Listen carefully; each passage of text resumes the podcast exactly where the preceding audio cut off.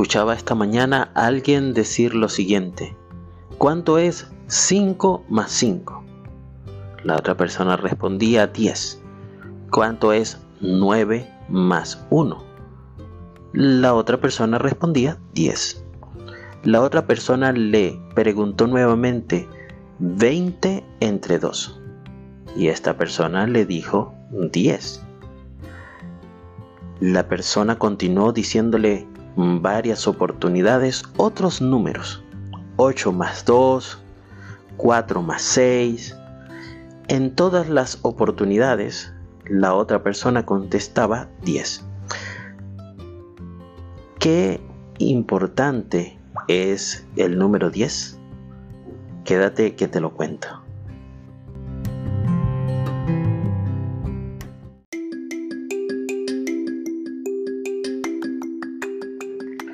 No vamos a entrar hoy en una definición de el número 10 en hebreo o cuántas veces aparece en el Tanaj. Simplemente quería comentarles que el número 10 es tomado como un número de excelencia. Si sacas 10, estás en el top. Mm, y es un número mm, que se hace referencia a una escala en la cual del 1 al 10, cuán de acuerdo estás con esto, este, cuánto del 1 al 10 recomendarías, dicen las encuestas, es importante. Pero lo que queríamos enfocar en esta mañana es que hay muchas fórmulas o caminos para alcanzar un 10. Bien, aquí en la parashá de la semana comienza diciendo entonces Jacob envió Malajín delante de sí a su hermano Esaf a la tierra de Seir, a la región de Edom, y les dio órdenes diciendo así diréis a mi señor Esaú, así dice tu siervo Jacob, he morado con Labán y allí me he quedado hasta ahora.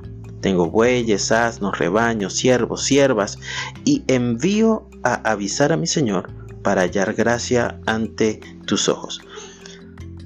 Queridos amigos, podemos cuestionar, analizar o entender las opciones que evaluó Jacob para tener un encuentro con su hermano Esaf.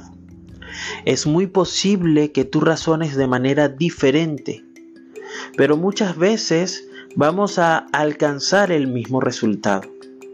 Una de las cosas que nos va a garantizar de que el número que nosotros estemos buscando sea siempre el mismo es con la ayuda de Hashem. No importa si tu número o tu deducción va de 5 más 5, de 9 más 1, de 20 entre 2, cuando Hashem está en medio de la ecuación, los números siempre van a dar el número por excelencia. Así que si estás en algún problema y tal vez otra persona esté pasando por algo parecido o similar, tal vez la forma de llegar al mejor resultado no sea la misma que tú.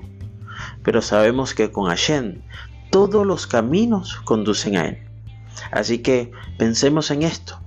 Tratemos de empatizar con otras personas, de manera de no solamente tratar de ofrecer una perspectiva de cómo pudieran ellos alcanzar sus metas, sino solamente mostrándole a Shen, quien con su grande amor y misericordia, con su grande sabiduría, los llevará por caminos diferentes, pero al final el resultado será el mismo y será excelente. Que tengas un día, querido amigo, lleno de shalom.